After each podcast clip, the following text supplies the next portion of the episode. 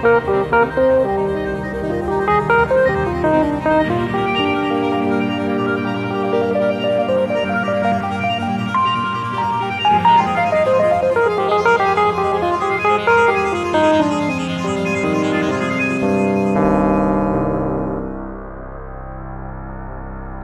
Hola y bienvenidos al segundo capítulo de la sala de espera, que es el lugar al que todos vamos cuando morimos, y los cristianos lo llamaron el limbo, los musulmanes lo llamaron Barzak, los budistas lo llamaron Bardo, en el zoroastrianismo lo llamaron Hamistagan, y los ateos lo llamaron Patrañas. Hoy vamos a tener de invitado a uno de los guitarristas más influyentes del continente, llamado Alejandro Markovich. Y sí, yo sé que todo el mundo ha escuchado Caifanes, pero eso es solo una parte de su gigantesca trayectoria que pueden leer en el libro autobiográfico Vida y Música de Alejandro Markovich, Memorias de un genio del rock en español. También tiene gran trayectoria como solista, siendo un gran improvisador y experimentador. Y para colmo estudió física. Entonces sí, este tipo más o menos sabe de lo que está hablando. Entonces, Alejandro es gran fan de la comida picante, así que convenció a unos fans de él para que le regalen unos chiles para la cena. Lo que no saben es que son Carolina Reaper, estos chiles, y se supone que es el chile más picante del mundo, tan picante que espero que sea lo suficientemente fuerte para traerlo por acá. Y si efectivamente son tan picantes que le explotaron la cabeza literalmente. Hola Alejandro, bienvenido a la sala de espera. ¿Qué se siente tener la muerte más picante del mundo? es una, bueno, es una muerte inesperada, aunque de alguna manera yo la deseé. Este, pero por, una, por una vía que no, había, que no había experimentado. Y sí, es la, pues yo creo que es la muerte más picante del mundo eh, y te podría comentar, se siente como un ardor que dices, estoy yendo al infierno, ¿no? Porque no, no, sería la idea, ¿no? Pero pues estoy en la sala de espera y las, yo no sé a dónde voy a ir en la sala de espera, a, a dónde me van a llevar después. Pues yo tampoco sé dónde te van a llevar después, vamos a ver a dónde terminamos muy feliz de tenerte por acá. Muchas gracias por aceptar la, la, invitación a ser asesinado. Quiero, quiero aprender. Tengo muchísimas cosas que me gustaría aprender de ti. Eh, últimamente, mi, mi, camino para aprender música, o sea, como que yo todavía estoy aprendiendo. Y pues todo, el, todo, lo, que, todo lo que hago, eh, el contenido que, que, subo para internet y todo eso, no lo veo tanto como yo, el profesor que está enseñándole a la gente música, sino como que esto es lo que aprendí esta semana, básicamente. Y, y se lo, y se lo, muestro a, otras personas. Entonces hoy quiero aprender algo. Creo que el tema recurrente cuando escuchando tu música y no solamente, no solamente Caifanes, sino lo que, lo que has hecho por fuera, Caifanes y todo eso, eh, siempre me lleva un tema recurrente que, que, es lo que encuentro con los, con los artistas que, que, han logrado como desarrollarse bastante y es el encontrar tu propia voz. Y pues el encontrar tu propia voz o tu propio estilo, tu propio sonido, cambia muchísimo dependiendo de quién eres, ¿no? O sea, de, dónde vienes, dónde naciste, en qué época naciste y todo eso. Entonces se me hace que es una, es una búsqueda muy difícil que no te pueden enseñar realmente en ninguna escuela, o sea, completamente porque, porque pues cómo te van a enseñar a, a, que, a que descubras quién eres como artista o algo así. Es como cómo encuentra uno, cómo encuentra uno algo que lo, que lo defina como artista, que te separe del resto del mundo. O sea, que como tú, tú has llegado a un momento en el que dices, encontré mi propia voz. ¿Y te sientes seguro de quién eres como artista? Sí. ¿Sí? Sí. Esa era la respuesta que quería escuchar.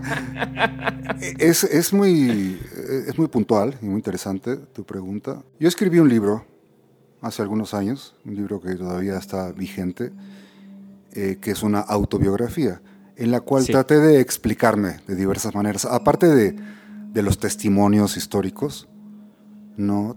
tratar de explicar muchas cosas en el, del, proceso de convertirte en un artista. Ser o no ser un artista es algo que tú puedes decir, ¿no? Yo soy un artista. O alguien, o alguien te puede decir, ¿no? Pedazo de artista. Así seas un concertista, ¿no? En el caso de la música, o un creador. ¿Y a qué te refieres con creador? Un, compositor, un arreglista, ¿no? Ok. Un improvisador. Sí.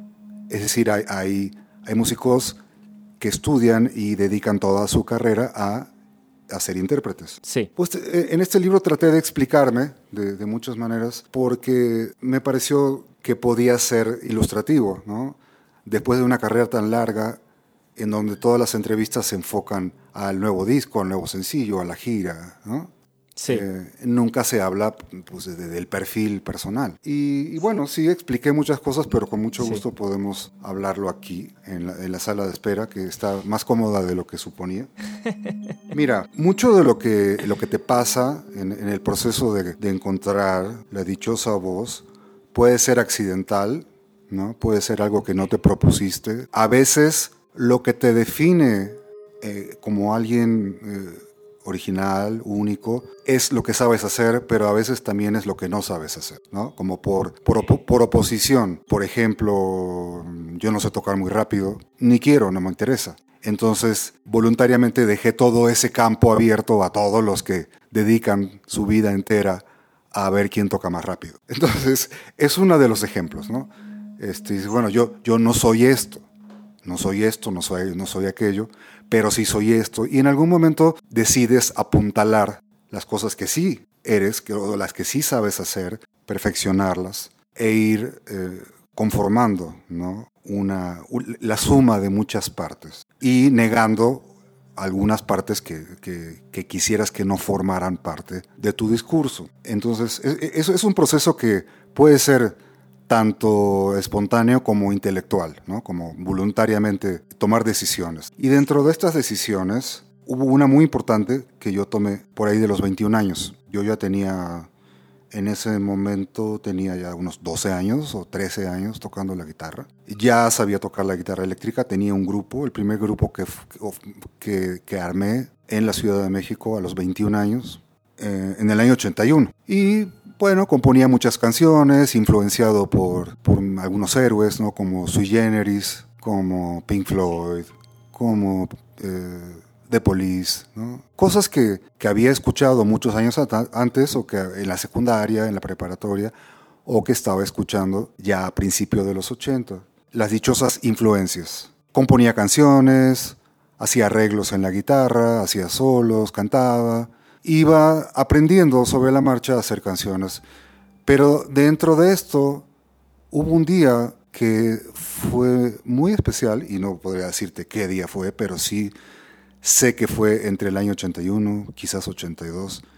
Me quedé solo en el cuarto de ensayo y de repente tuve una especie de iluminación, provocación interior, reflexión, como quieras llamarlo, en donde me dije, ya, ya, ya venía pensando cosas parecidas desde que tenía unos 17, 18 años, ¿no?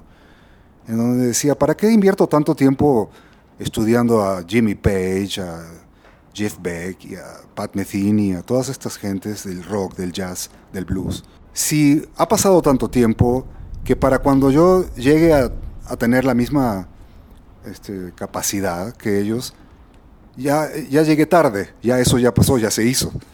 Entonces, ¿cuál es el sentido de aprenderme de memoria un solo?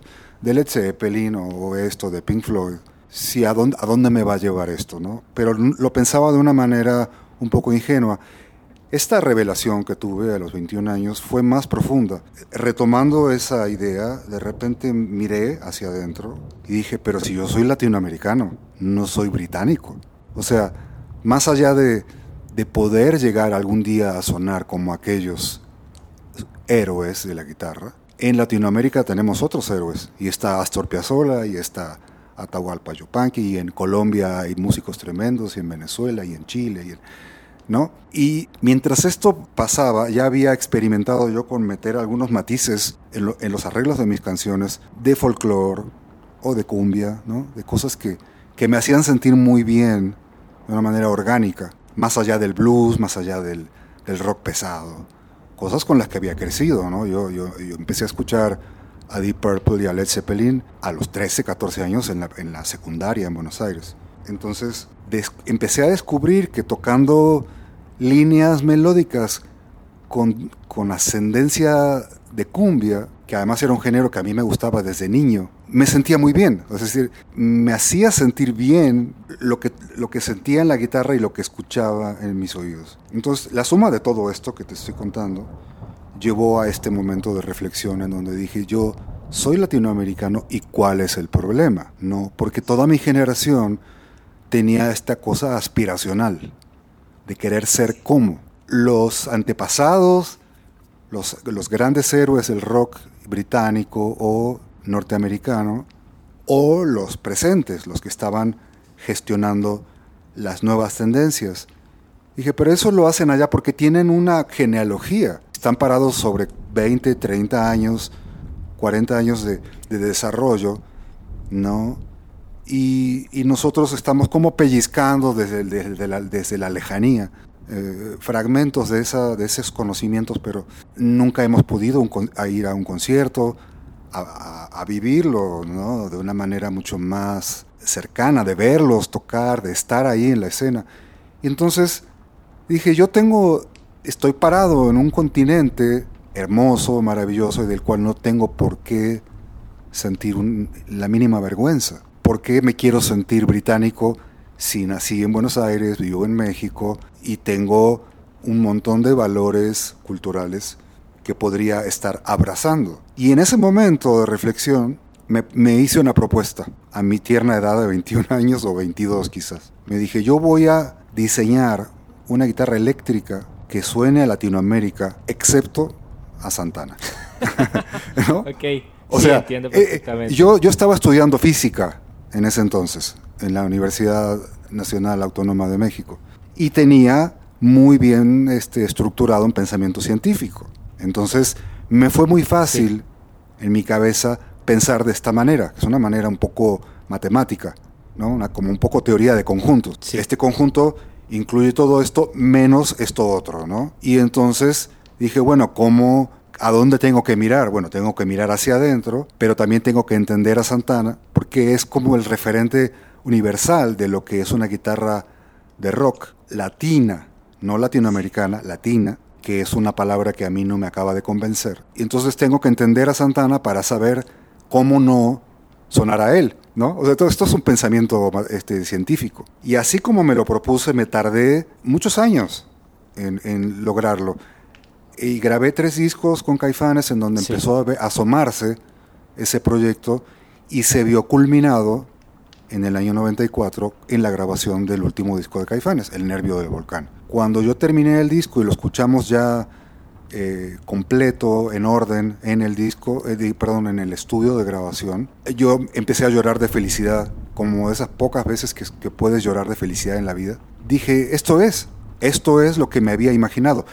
No así quizás, porque cuando, cuando pensé en, un, en una guitarra que pudiera sonar a Latinoamérica, dije, pues es una idea no hay un manual que te diga así sí, sí, así sí, así no. Pero cuando escuché ese disco terminado dije, esto, esto suena a lo que, a lo que pudo haber sido mi idea, ¿no? Ahí está, ya está concretado. Por todas partes suena a Latinoamérica, suena a cumbia, suena a trío, suena al Caribe, suena al, terruño folclórico mexicano, suena a folclore argentino, es decir, ya no había duda ¿no? de, que, de que lo había logrado. Y en ese, Tan importante fue ese momento que el libro que te cuento, que escribí, empieza con ese momento, ese momento histórico, el hallazgo de haberme enfrentado a un disco que representaba exactamente una idea tan, tan inocente, tan primitiva, que, tenía yo a, a, mis tiernos 21 años y de repente a los 34 que estaba por cumplir en Los Ángeles, California, ¿no? De repente escuchar el disco y decir, wow, ¿no? si me pude haber imaginado algo que fuera lo que la idea que tenía yo, pues aquí está. Entonces, eso, contesta, trata de contestar tu pregunta de encontrar una voz propia. Sí hay, hay cosas que suceden, pero también hay cosas que te tienes que proponer. Eso que, que, que, dices me llega muchísimo porque desde muy joven me, puse la meta de que yo quería ser el mejor artista que posible, o sea, dentro de mis capacidades. Y por muchos años, o sea, no me arrepiento de nada, no me arrepiento de haber ido a la escuela a estudiar música, no me arrepiento de haber aprendido teoría, armonía, de las cuales un montón de cosas se me han olvidado porque también es como que durante la educación uno también como que tiene que seleccionar qué es lo que te va a servir precisamente para encontrar tu camino. Pero a mí me costó muchísimo definirme como, como, como artista o, o eso de encontrar mi propia voz.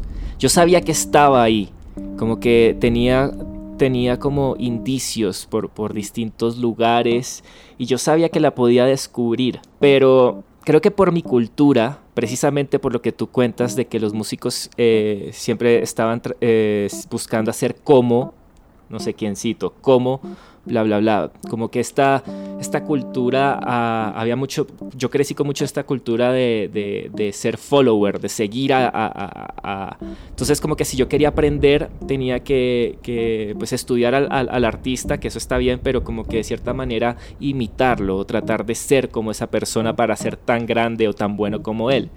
Y me costó mucho darme cuenta de cosas muy obvias o sea, como que, que, luego cuando uno las descubre se da cuenta que es como, pero ¿por qué, por qué me costó tantos años darme cuenta de esto? Y es que hay un punto en el que, en el que me, me, di cuenta que no estaba mirando hacia adentro, que es como lo que tú decías, ese momento en el que tú miras para adentro y es como que... Eh, para qué es lo que en verdad soy talentoso, o sea, qué es lo que tengo para decir, qué, tengo, qué es lo que tengo para dar y trabajar en función de eso. A mí me costó, o sea, esa, esa epifanía que tuviste o momento de revelación de tus 21 años, a mí no me llegó sino hasta casi los 30 años.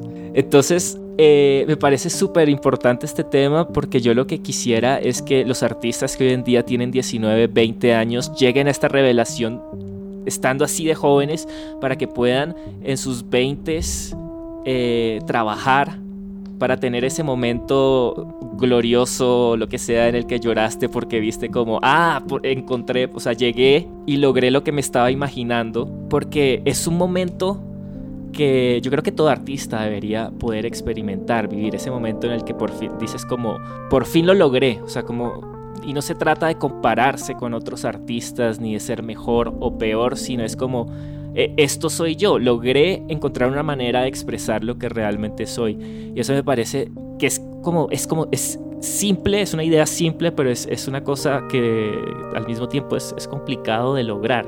Yo no sé si lo he logrado, pero, pero por lo menos siento que tuve por lo menos el momento de revelación, de epifanía de, que tú tuviste a los 21 años. Y pero me parece al mismo tiempo triste que nadie me lo enseñó. 10 años estudiando en la academia, eh, teniendo una familia de músicos, música por todos lados no sé si no me lo enseñaron porque les parecía que era muy obvio o porque, o porque no sé, no, no existe como una manera de, enseñar eso de encontrar tu propia voz.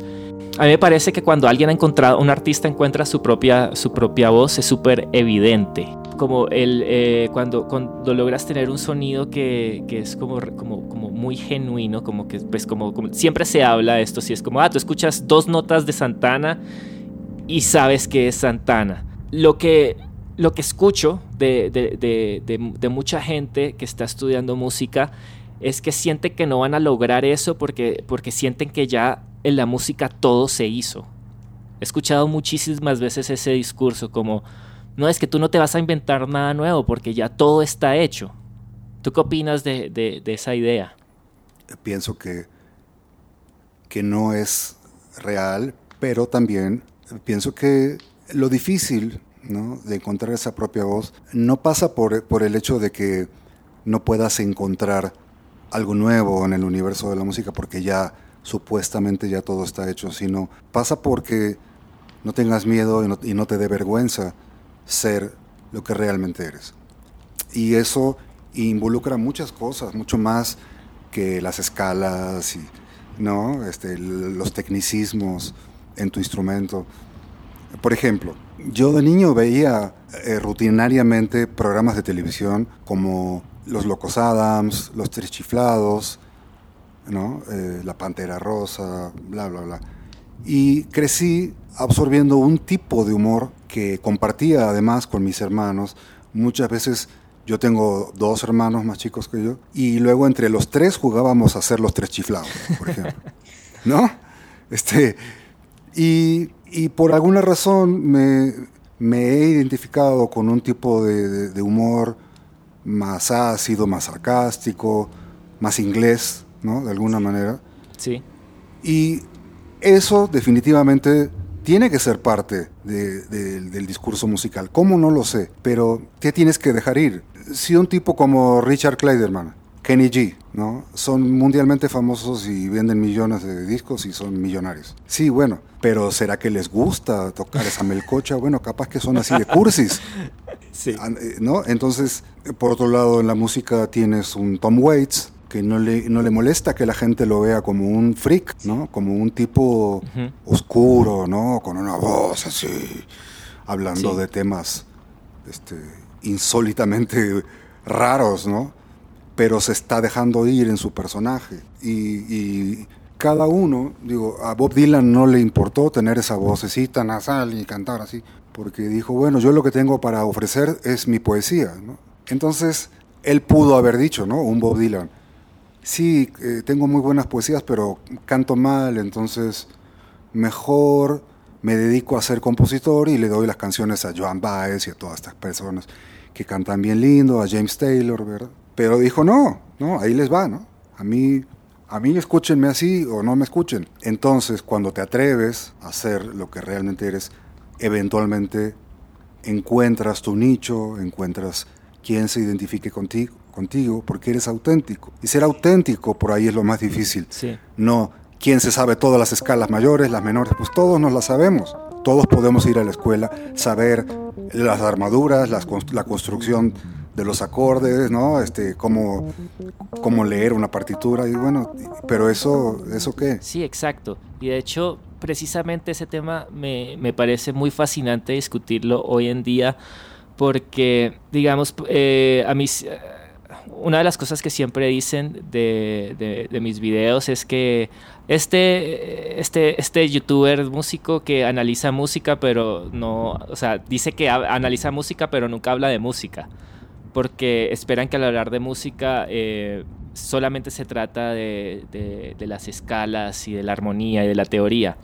Que está bien, pero precisamente como estamos en la era del Internet, también toda esa información ya está ahí. O sea, si tú quieres aprenderte los, los, modos de la escala melódica, ¿para qué yo voy a, hacer ese contenido si ya existe? Y está hecho por, probablemente por gente que lo sabe muchísimo más que yo. Entonces, realmente mi, eh, mi interés como para, para yo crecer como artista y al mismo tiempo mientras yo estoy creciendo como artista estoy como tratando de transmitir lo que yo aprendo es que me he dado cuenta de cómo todo en mi vida se refleja en el arte que hago. O sea, las películas que veo, las relaciones que tengo con otras personas. Precisamente todo lo que soy termina manifestándose en las cosas que creo. Eh, y como yo me puse la meta de ser el mejor artista que, que pueda yo llegar a ser eventualmente, me di cuenta de que tengo que dedicarle toda mi vida o sea, todo mi tiempo a eso.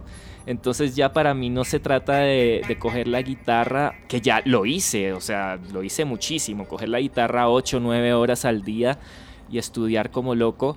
Pero ya para mí no se trata de eso, sino de, de ser yo y como expresar quién yo soy a través del arte. Pero entonces primero para eso tú, eh, tengo que descubrir quién carajos ¿quién carajo soy?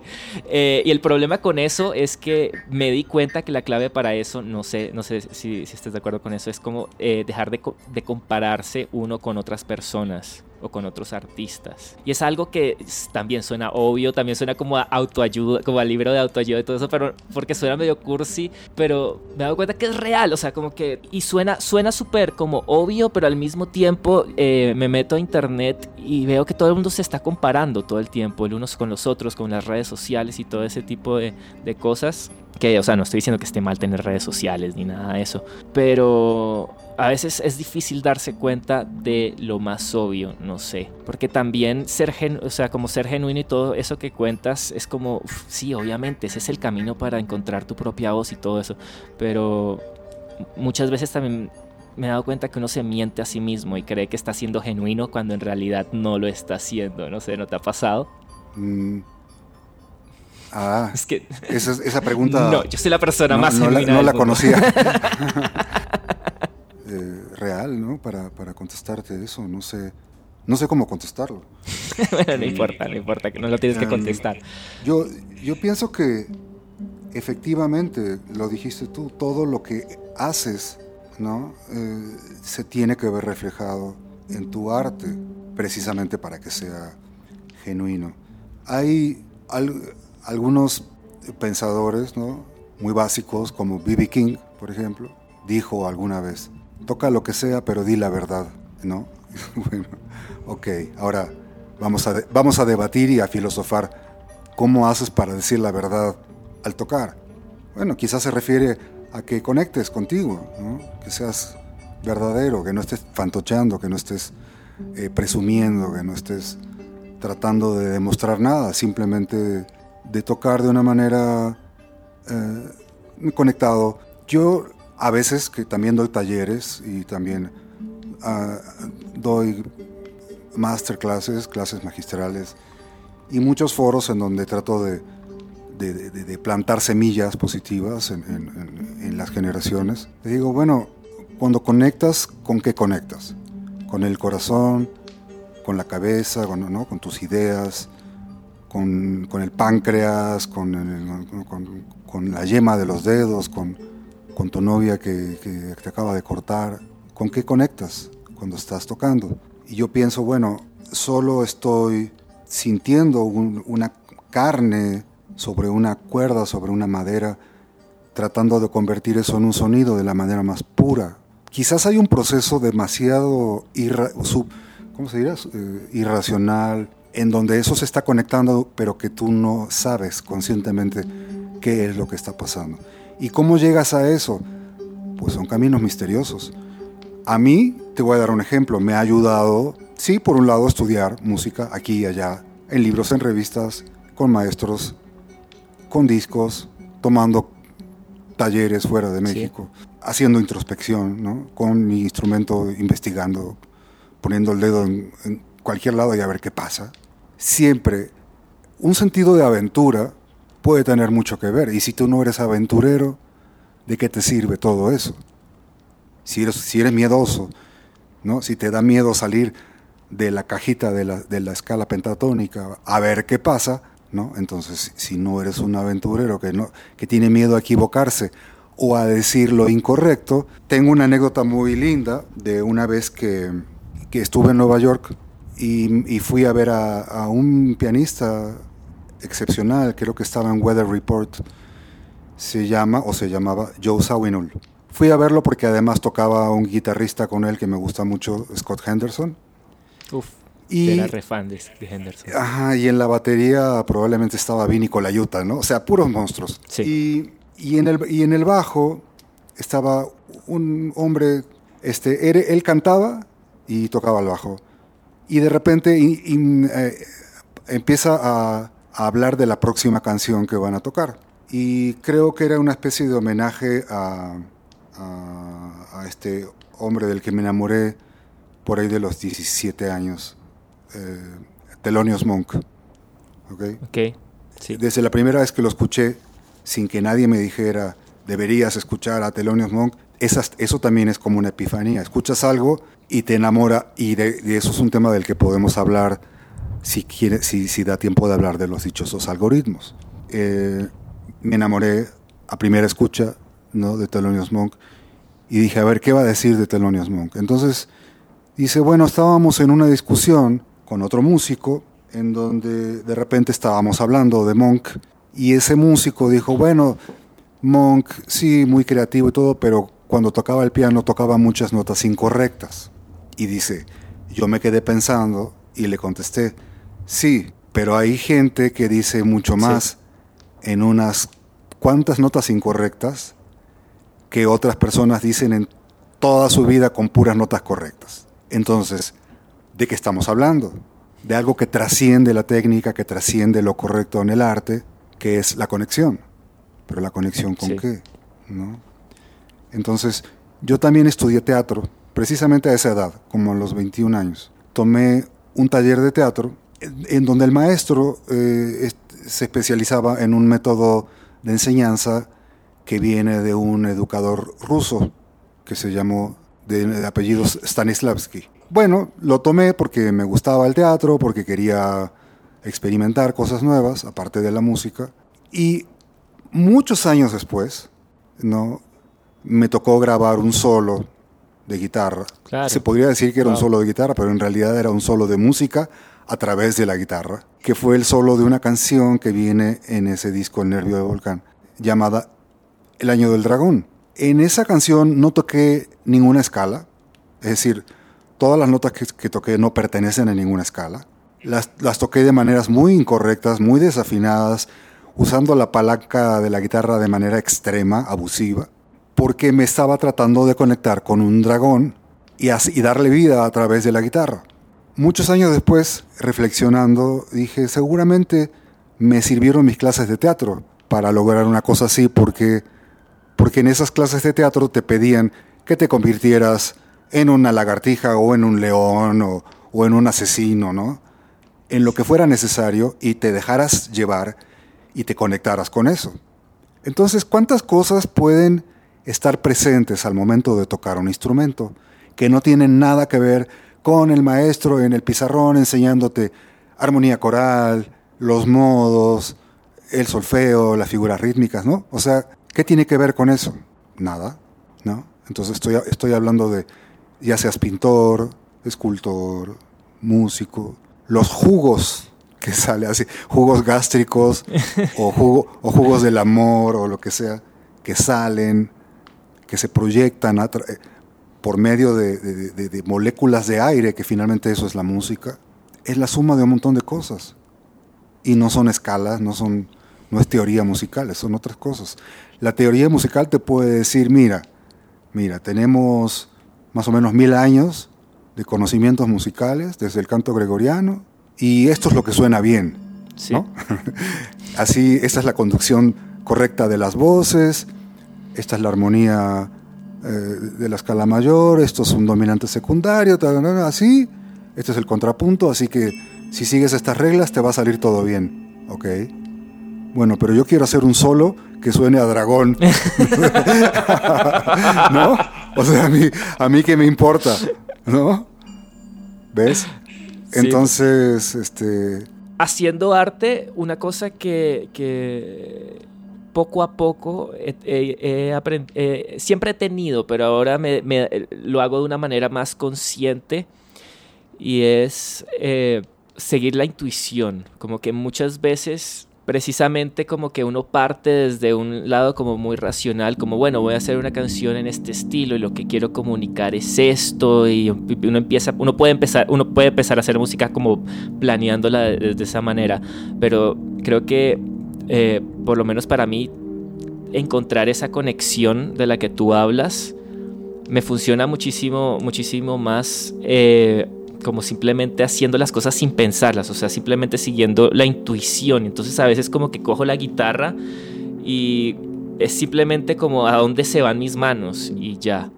Y a veces, precisamente muchas veces suena horrible o, no suena bien o lo que sea, pero, pero para mí es mucho más fácil comunicarme con, con, ese, con ese mundo interno, porque me imagino que todas esas cosas que, que salen cuando tú estás tratando de hacer el, solo que suena a dragón, que, que, que, que sí, coges cosas de muchos lugares que es como bastante misterioso y no podemos decir cómo se hace precisamente, pero creo que todo eso viene, no sé, eh, como del inconsciente, como de la parte de, uno no puede estar consciente de tantas cosas que están presentes en lo que uno expresa. No, no puedes pensar, si pongo el dedo acá y lo jalo un tono y medio, la, cuerda, y luego, entonces va a sonar a dragón.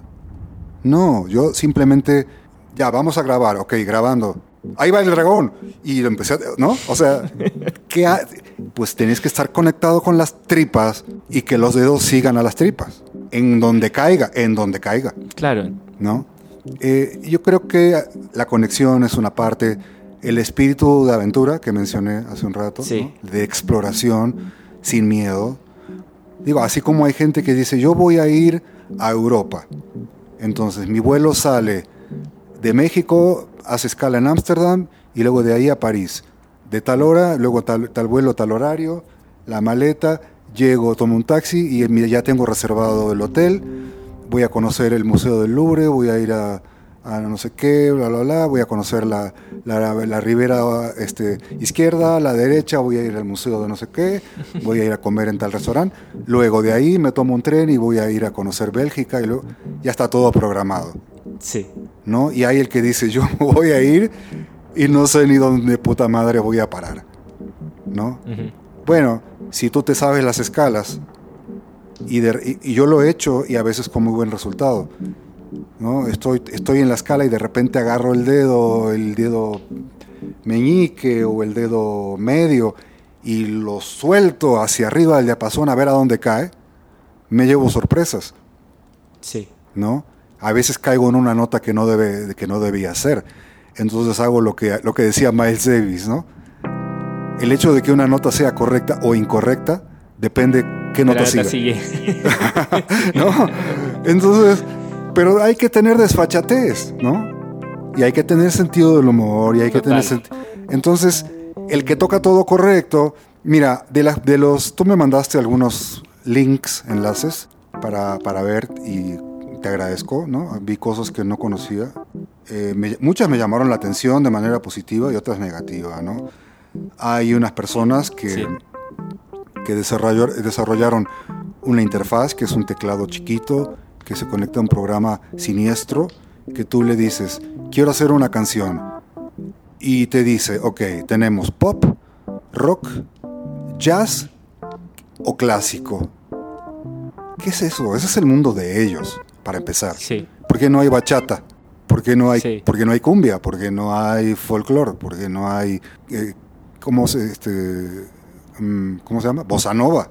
Porque el programa lo, lo, hicieron desde, desde su cultura, ¿no? Es como que... Ah, porque eso es world music. Vete al carajo. Vete mucho al carajo, ¿no? Entonces, eh, de ese mundo nos viene, por medio de la, de, la, de la penetración cultural, ¿no? Una, una serie de formateos musicales en donde hemos caído ingenuamente, ¿no?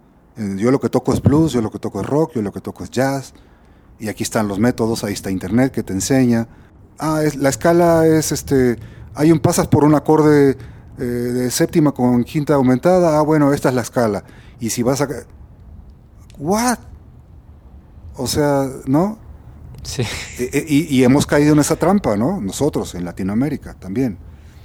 Sí, totalmente. Es que eh, como que ni siquiera nos damos cuenta que el mismo programa que usamos para hacer música está de cierta manera dictando la música que vamos a terminar haciendo. A mí me ha pasado con Logic, por ejemplo. Bueno, en primer lugar, como, eh, como todo está en una cuadrícula, entonces uno por alguna razón como que ya está como, como, como en mi consciente que la música es una cuadrícula. Entonces todo está exactamente con el beat y todo eso, pero cuando se, cada cuánto se, me, se nos ocurre darle grabar y no seguir la cuadrícula del, del, programa. O, o, lo otro que me ha pasado es que yo estoy, quiero hacer una, una canción y quiero usar samples. O sea, como no quiero usar, no sé, em, percusión entonces me pongo a buscar samples de percusión, pero jamás en Logic voy a encontrar un loop de, de cumbia. Y si lo encuentro es una versión como súper como un gringo haciendo cumbia que ha escuchado como eh, que, que, que, vio el patrón en internet, entonces, ah, esto es cumbia. Y es como terminamos viendo nuestra propia música desde la perspectiva de ellos. Y eso está bien jodido, porque entonces cuesta muchísimo más encontrar nuestra propia identidad como artistas, porque estamos siguiendo la narrativa de otras personas. Entonces eso, eso, eso es algo que no me gusta mucho. Esta reflexión tiene que ver con muchas cosas. que no solamente cuando vas a la escuela tienes que estudiar armonía, contrapunto, escalas y todo lo que quieras, sino que también tienes que ir a ver exposiciones de pinturas, también tienes que ir a ver teatro, también tienes que escuchar música que no existe, eh, de la cual no vas a hablar en la escuela, también tienes que estudiar filosofía del arte, ¿no? También tienes que saber qué ha pasado con corrientes artísticas antiguamente, qué, se ha pensado acerca del quehacer artístico. Tienes que ser un pensador también, no puedes nada más, yo me sé todas las escalas, yo me sé todo esto y ahora voy a tocar. Tienes que ser un, crítico, un analista. Yo puedo hablar de mi experiencia, pero también puedo hablar de cosas que he leído. O sea, leyendo la biografía de Paul McCartney, ¿no? bajista, cantante, compositor de los Beatles, me he enterado de cosas muy interesantes. Él, de los cuatro Beatles, él vivía en Londres y se iba a las exposiciones de arte, de, de, fashion, de modas, este, mientras Lennon vivía en las afueras, en el campo, aislado de todo, y McCartney fue, era el que se iba a ver conciertos de John Cage, de Stockhausen, y él fue el que introdujo esas ideas innovadoras en el mundo del pop de los Beatles, no Lennon. ¿no? Que bueno, es una cosa, es un dato histórico, ¿no? Para todos los que piensan que el vanguardista y revolucionario era Lennon, ¿no? Pero quiero decir que tan importante era para ellos estar conectado no solamente con Little Richard, ¿verdad? Y con, y con The Beach Boys y a ver qué están haciendo mis contemporáneos en el rock, sino también en la vanguardia de la música supuestamente culta o, o de la gente rara que está haciendo cosas que nada tienen que ver con el pop en una fiesta de cumpleaños mía, a alguien se le ocurrió poner un disco que existe todavía que se llama Disco Samba, en donde viene una canción tras otra de, samba brasileña para bailar, y un amigo que es baterista de un grupo de, heavy metal vino, se acercó a mí y me dijo, quita esa porquería.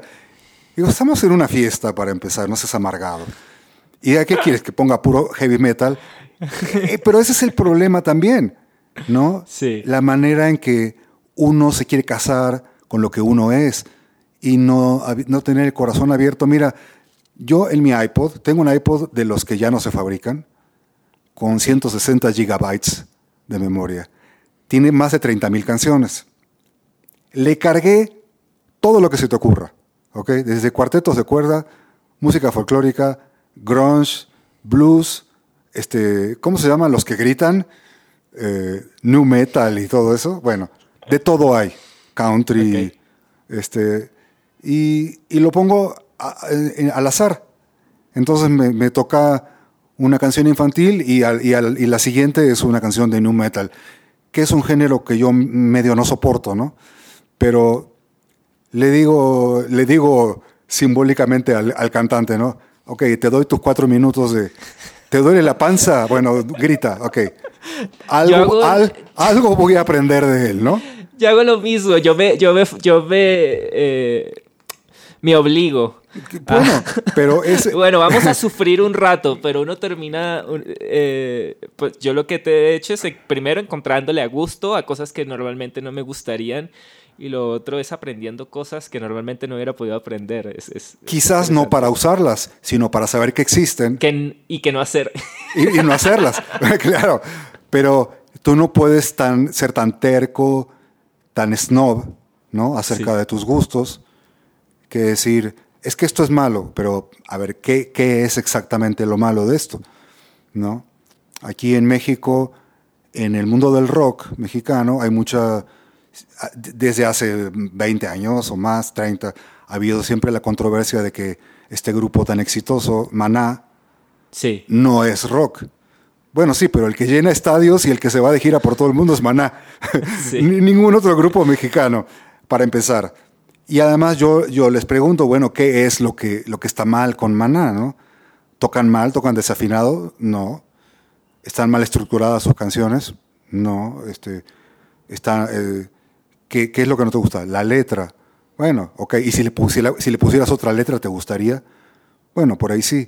Bueno, entonces, este, tú no puedes descalificar o calificar a alguien solo por el hecho de pertenecer o no pertenecer a, un, a una burbuja, ¿no? Los artistas tenemos, yo creo, la obligación de ser lo más abiertos posible. No, yo, yo te apuesto que este monstruo de, de, la pintura seguramente se fue a África y quién sabe a cuántos lugares a, a investigar. Si no, ¿de, ¿de dónde sacó esa... ¿De dónde se inventó? Leí, el otro día que Picasso se inspiró muchísimo en un libro sobre matemáticas. Puede ser. Que le cambió su percepción de, de la realidad y del tiempo y ahí fue como que empezó a, a, pintar cosas como, como, ok, voy a pintar la realidad como es y no como la percibimos los humanos, algo así. Ah, bueno, pues entonces tiene que ver con lo que te estaba diciendo. los, los silogismos, ¿no? los razonamientos que uno hace para para crear o para, para pensar simplemente, pues tienen que estar alimentados de un montón de cosas. No solamente de, ah, yo soy músico, entonces voy a estudiar música y voy a tocar escalas. No, hay muchas más cosas que pueden estar en juego. Y bueno, sabemos que, que Ludwig van se iba al bosque a caminar y de repente se le ocurría un motivo, ¿no? Y lo escribía. Yo estoy fascinado con la, con la matemática del mundo vegetal, por ejemplo. ¿no? Es impresionante, ¿no? toda la matemática que tienen, ¿no? las simetrías, las proporciones y la, secuencia de Fibonacci y todas estas cosas. Bueno, hay que estudiar un montón de cosas. Yo pienso, bueno, a ver, entonces, ¿cómo? ¿A poco Johnny Cash o B.B. King estudiaban teoría del arte o sabían muchas más cosas que tocar blues o tocar country? Bueno, no, eh, quizás no. Pero pero Bob Dylan, ¿de dónde sacó toda esa, toda esa retórica, no? Pues seguramente leyó a Shakespeare y seguramente le, leyó a los poetas beat y seguramente leyó a Edgar Allan Poe. Yo qué sé, era un tipo letrado, ¿no? Por eso le dieron el Nobel. Entonces depende de tus aspiraciones. ¿A dónde quieras llegar? Tú quieres ser el mejor músico, sí. no del mundo, sino del, del mejor del que tú puedes ser. Exactamente. ¿Y cuáles son? Entonces hay que tener metas. Porque dicho de esa manera tan ambigua, nunca vas a saber qué tan cerca o qué tan lejos estás. Pero si te pones una meta, quiero combinar el jazz con el blues. Ah, bueno, entonces, ¿qué tengo que estudiar? Pues tengo que estudiar blues y tengo que estudiar jazz, ¿no? Es un ejemplo, ¿no? Cualquiera. Claro. Este, o quiero, no sé, a ver, piensa tú, ¿cómo podrías definir un proyecto ¿no? Que digas, quiero ser el mejor músico que puedo ser, pero eso no me lleva a ningún lado en especial. Quiero ser el que haga esto que nunca se ha hecho. Ah, no, eso no se puede hacer porque todo se ha hecho. Bueno, lo que yo hice en la guitarra nadie lo había hecho, ¿no? Empezar una canción como afuera con tres notas y darle un gancho y memorable. ¿Quién había hecho eso? Yo no conozco ningún ejemplo. Y no estoy siendo vanidoso o soberbio, simplemente yo no sé de ningún otro ejemplo en la música Latinoamérica. Entonces, eso, eso viene de que, ok, ¿qué tengo que hacer? ¿Tengo que hacer Richie Blackmore y tocar una introducción larguísima? No, voy a tocar tres notas. ¿Por qué? Porque eso soy yo. No me da vergüenza. Tres notas. Yo empecé como a, a sospechar esas cosas cuando tenía como 19, 18 años, que eh, yo estaba estudiando en esa época mucho un guitarrista que se llama Guthrie Govan. Me lo han recomendado. Es un guitarrista súper virtuoso, así de como millones de notas y todo eso, pues era lo que me gustaba en esa época, pero me gustaba mucho que tenía un sonido, era muy musical. O sea, era, era, era como de los pocos virtuosos que, que, que en un montón de notas podía expresar muchísimas cosas, así como tú puedes expresar muchísimas cosas con muy poquitas notas. Entonces era como eh, estudiándolo, me fui como a ver entrevistas y, cosas que él decía. Y luego vi como, bueno, sí, él estudió un montón de guitarra, pero estudió literatura inglesa por un montón de tiempo. Y le preguntaron, y bueno, ¿qué guitarristas estás escuchando hoy en día? Y él dice, yo no escucho ningún guitarrista, yo no sé, estoy escuchando York, música electrónica y un montón de cosas que él no hacía como tal.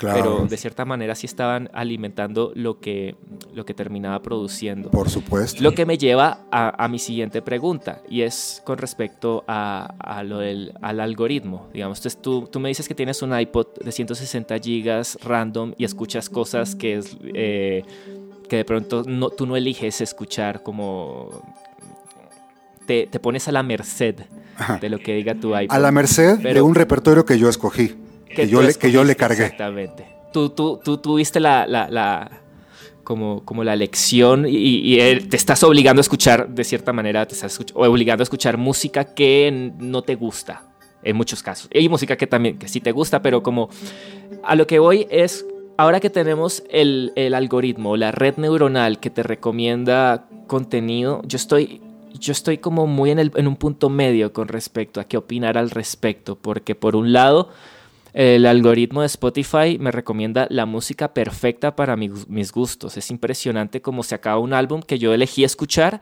y me recomienda un montón de música y es como que es perfecta para, o sea, para mí. Es como, sí, esta es la, música que me gusta. Pero al mismo tiempo tengo miedo de estar creando como una burbuja musical y, creando un nicho, así como, como el que tú contabas de, de los que juzgan como según como pertenecer a o no pertenecer a, y es algo que quiero evitar rotundamente. ¿Qué papel juegan ahí como la, la, tecnología y las redes neuronales con respecto al desarrollo de uno como artista o como alguien que escucha música? Bueno, yo pago Spotify todos los meses porque sé que lo necesito cuando alguien me dice, oye, escucha tal canción, bueno, está en Spotify y, lo tengo que pagar para poder ir específicamente a esa canción porque si no, eh, el programa me manda al, disco, pero a la canción que, que quiere, al azar, ¿no? Entonces por eso lo, por eso lo pago. Pero yo nunca estoy, o sea, nunca me he puesto a la merced de Spotify, no tengo playlists, es una herramienta que sé que tengo que tener y ya. Para sorpresa de muchos, el 95% del tiempo que estoy en mi casa lo paso en silencio. Las épocas en que yo necesitaba estar escuchando música para aprender, para eh, investigar y que me recomendaran un disco e ir a comprarlo, o porque salió el nuevo disco de Pink Floyd, cuando salían los nuevos discos de Pink Floyd, o el nuevo disco de los Beatles, que a mí me tocó, me, tocó ya salió el nuevo disco de los Beatles. Bueno, este, esas épocas para mí ya pasaron y disfruto mucho el silencio. El silencio es un gran compañero, es un gran, es, un, es muy sabio, el silencio porque te permite pensar, te permite estar en contacto con tu interior y estar escuchando música todo el tiempo es un poco de, de, de, de evadirte ¿no? de, ese, de esa reflexión. Entonces es muy lindo de repente poner música y estar cocinando, y más en estos tiempos de soledad extrema, pero, pero yo llevo muchos años en, silencio, excepto cuando tengo que investigar en YouTube o en discos o en cosas que me interesan puntualmente. Entonces, esto es para explicarte que a mí lo de los algoritmos eh, no, no me está afectando de ninguna manera pero sí me gustaría platicar contigo un poco de lo que yo pienso, porque entiendo perfectamente o lo más cercanamente posible a lo que puede estar pasando con usuarios como tú o con cualquier usuario, en donde vamos a tratar primero de definir qué es un algoritmo, ¿no? Eh, digo, en Internet puedes buscar, ¿y qué es un algoritmo? Bueno, pues agarra una serie de ingredientes y tiene una serie de pasos y llega a un resultado final. Eso es un algoritmo. Y como bien lo dicen las explicaciones en Internet, una receta de cocina es un algoritmo o todas las instrucciones para resolver un problema matemático paso por paso son algoritmos o un programa de grabación como el que estoy usando o que tú usas, tienen unas miles de algoritmos adentro donde si, si aprietas este botón puedes ir para este lado o para este otro. Pero si vas a este otro, tienes estas tres opciones. ¿Qué pasa si vas a la primera? ¿Qué pasa? No. Todas esas decisiones son algorítmicas. Entonces todos hablamos en Internet, no, es que el algoritmo de Facebook, el algoritmo de Spotify, bla, bla, bla. Bueno, primero tenemos que entender lo que es un algoritmo.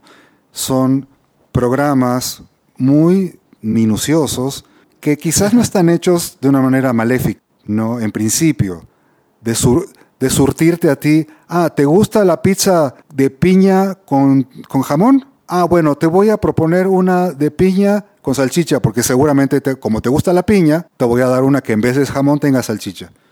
¿Te gustó, verdad? Ok, ahora te voy a ofrecer una que no tenga piña, pero tenga salchicha y jamón, porque como te gustó la pizza primera que tenía jamón y salchicha, y luego la otra, perdón, jamón y piña, y luego piña con salchicha, y entonces ahora te va una con jamón y, salchicha. Y así, ¿no? Pero es una, como dices tú, es una burbuja en donde al, algoritmo nunca se le ocurre, oye, ¿por qué no le das un emparedado de salmón crudo con alcaparras? A ver qué piensa. Ah, ¿por qué no? Porque eso está muy lejos de todas las decisiones que él tomó, en donde le gustaba esto, le gustaba lo otro. Bueno, el momento en que yo descubrí a Thelonious Monk no fue producto de ningún algoritmo. Yo estaba en casa de un amigo durante, en la época de la preparatoria y de repente me, eh, puse a, husmear en los discos de su papá. Y, su papá tenía discos de Louis Armstrong, de Les Paul, Les Paul, el guitarrista que fabricó la, primera la guitarra Les Paul, eh, de no sé qué más, y tenía, ah, de Art Blakey, un baterista de jazz, y tenía un disco de Thelonious Monk. Cuando, los, cuando escuché los pianazos de la mano derecha de este hombre dije, lo amo. Pero no fue mi amigo el que me dijo, oye, mi papá tiene unos discos que te recomiendo escuchar.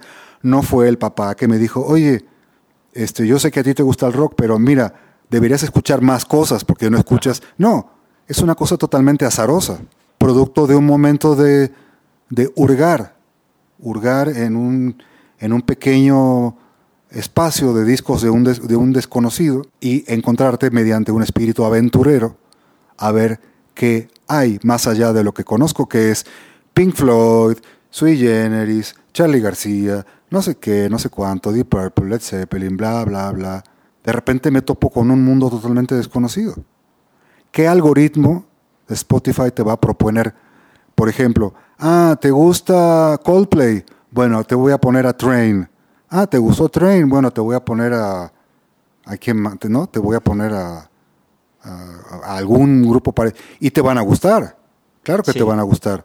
Pero no te va a poner de repente el coro de, de las misteriosas voces búlgaras. ¿Lo has oído? El misterio de las voces búlgaras. ¿Conoces? No, no. Te lo súper recomiendo. Eh, es de fines de los 80. No te lo va a recomendar porque no tiene absolutamente nada que ver con Coldplay, ni con Muse, ni con Train, ni con toda esa corriente de pop rock británico. Entonces, ¿qué le interesa a Spotify? ¿Complacerte? ¿Formatearte? O, como, he leído en muchas partes, lo que les interesa es, el comercio ya no es el producto, sino tu tiempo. Sí. Entonces, lo que les interesa es, tú lo dijiste, ¿no? En un programa. Entonces, lo que les interesa es tenerte pegado. Y probablemente de una manera estadística, han visto que a la mayor parte de la gente no le interesa investigar, no le interesa lo nuevo, le interesa una burbuja. Entonces le dan la burbuja. Sí, pues eso explica eh, mucho el, éxito rotundo de, TikTok, por ejemplo, que es una, es una red, social que, bueno, yo, yo no estoy hablando mierda de TikTok porque yo la uso bastante, pero me parece fascinante como es una, es una red social en la que tú no eliges nada. O sea, tú abres la, el app y el app te muestra cosas que sabe que te van a gustar a partir del tiempo que has gastado viendo el, contenido que es. Ah, vio 30 segundos de esto, es porque le gustó. Entonces, y así funciona todo. No, pero entonces, ¿dónde está la sorpresa? ¿Dónde está el... Vamos a ver una película de, de arte del año 1930, que no tengo ni puta idea aquí, pero vamos a ver qué hay. ¿Dónde está ese espíritu de, de, sorpresa, de, de, exploración? De... Bueno, por ahí no te gusta, pero está bien, no pasa nada. O sea, necesitas a alguien que te esté dando con la cucharadita todo lo que te gusta. Yo no, yo, yo no puedo con eso, ni me interesa. Qué bonito lo que decías del silencio, me quedó sonando mucho eso, porque también creo que se puede aprender muchísimo del silencio y de estar como ahí solo con uno mismo y con sus pensamientos. Estaba ayer precisamente viendo una entrevista de David Lynch en el que habla de las ideas como peces que uno pues está ahí pescando, pero él se refiere a eso de, estar pescando ideas precisamente en, eh, mirando hacia adentro y él, habla muchísimo de, de, cómo él pesca ideas a través de, momentos de, como de meditación trascendental, que él, llama, yo no sé mucho de meditación trascendental, pero básicamente está él... Eh, explorando su propia cabeza, no sé, estando ahí dentro de sí mismo por un buen rato. Y eso, eso me parece súper clave, porque yo por mucho tiempo estuve buscando las ideas, eh, bueno, lo hago todavía, pero uno gasta muchísimo tiempo buscando ideas inspirándose en otras cosas, que sí, sí ocurre, pero muchas de, de mis más mejores ideas, cosas, las mejores cosas que se me han ocurrido han ocurrido de esa manera como en el que no estoy ni siquiera buscando nada, sino como que aparecen de, la nada, simplemente de, momentos así de, puro, puro silencio y sin estar haciendo nada particularmente como están, eh, muchas veces estoy ahí como solo tirado en el sofá sin escuchar música, sin nada y me voy como a otro mundo que es como pues mi mundo interno, pero es que como que a veces uno se da cuenta de lo grande que, que es y todas las cosas que hay ahí dentro de uno que uno puede sacar. Eh, pero no había tenido, o sea, no, no, no había pensado en la importancia del silencio en todo eso. He aprendido mucho con esta conversación, oye, muchísimas gracias, de verdad estoy como, como, como fascinado. Entonces, escucha, entre comillas, ¿Cómo? Escucha 4 minutos 33 segundos de John Cage. ¿Lo has oído? Sí, claro. bueno. No, e, es que eso me llevó a pensar porque un amigo puso en Facebook una exposición de arte invisible. Entonces son cuadros, en realidad son marcos en donde el, cuadro eh, no es nada, es un lienzo blanco, pero entonces hay una, una, una, mm, una papelito abajo o al costado del, dichoso cuadro con la explicación o el título del cuadro, entonces esa explicación o ese título lo que tiene que provocar es que tú te imagines el cuadro y esa es la pieza de arte. Y se venden. Entonces nos estamos viendo lentos, ¿no? Tenemos que imaginar los títulos y vender sí vender un, archivo WAV ¿no? de tres minutos y medio en silencio con un título y que la gente lo ponga y se imagine la canción. otra, otra de esas cosas raras que he hecho uh, últimamente con, mi mente es que estoy muy ahora, o sea, de la música que escucho, mucha de ella es instrumental hay algo con la música instrumental que me parece muy importante y creo que, la música instrumental siempre pasa como a un, plano a veces como de papel tapiz eh, auditivo, pero ahora hay varios artistas, sobre todo con la música electrónica, últimamente la he puesto mientras estoy como pensando cosas, no sé, me cierro los ojos, me acuesto y escucho música electrónica y empiezo a, ver cómo mis pensamientos empiezan como a bailar con la música. Es súper extraño, pero como que muchas veces eh, el dinamismo de la canción como que mueve mis pensamientos más de lo que yo los estoy moviendo en ese momento. Entonces me parece súper curioso como que a veces estoy escuchando una canción como muy enérgica y veo la energía que hay en mis pensamientos. Y es como yo, ok, yo le estoy poniendo como estoy no solamente escuchando música, sino que estoy interactuando con ella de una manera que no sabía que era posible. Son provocaciones inesperadas, ¿no? Sí. Pues que muchas veces, eh, como, como artista, del tipo que sea, necesitas chispas, ¿no? Provocaciones para que tus sinapsis cambien, ¿no? Fíjate una cosa curiosa que me pasa a mí. Llegó un momento que de tanto practicar la guitarra, caía en vicios, o sea, caía en rutinas. Mis dedos se movían en vicios. Espontáneamente de la misma manera cada vez. Solos, sí. Y fue ese, ese día que me di cuenta decidí no, no, tocar la guitarra excepto que fuera necesario. Dije, bueno, ya llevo muchos años practicando, ya tengo la destreza, ¿verdad?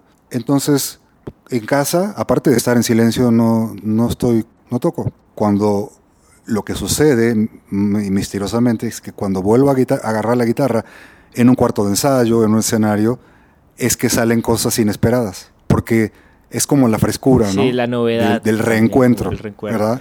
De, un, territorio que conoces, pero que tenías medio olvidado. Digo, es, es como una novia, ¿no? Que tenías mucho tiempo sin ver.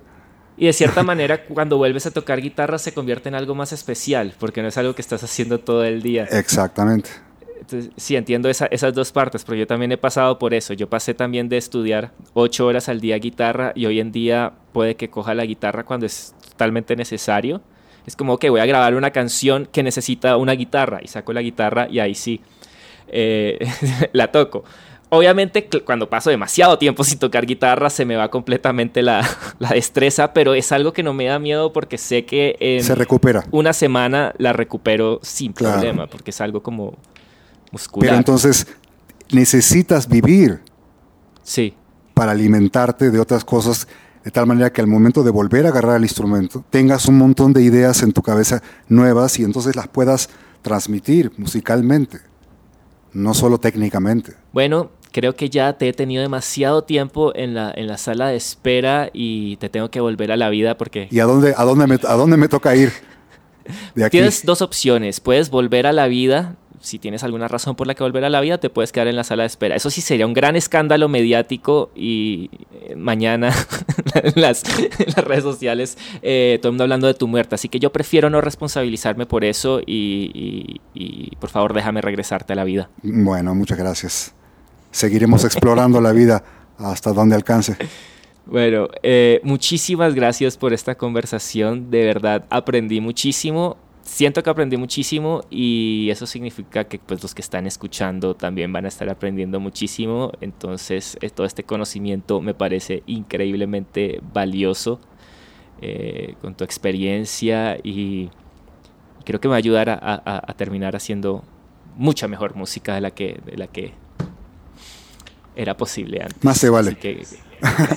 bueno, te agradezco a ti también, Alvis, porque además este, de la charla que estuvo muy, muy a gusto y, yo también aprendí, por supuesto, siempre, siempre que uno dialoga, ¿no? No, no para discutir, no para tener la razón, sino para ejercer realmente un diálogo y, escuchar eh, y, dejar que te permeen las ideas de la otra persona.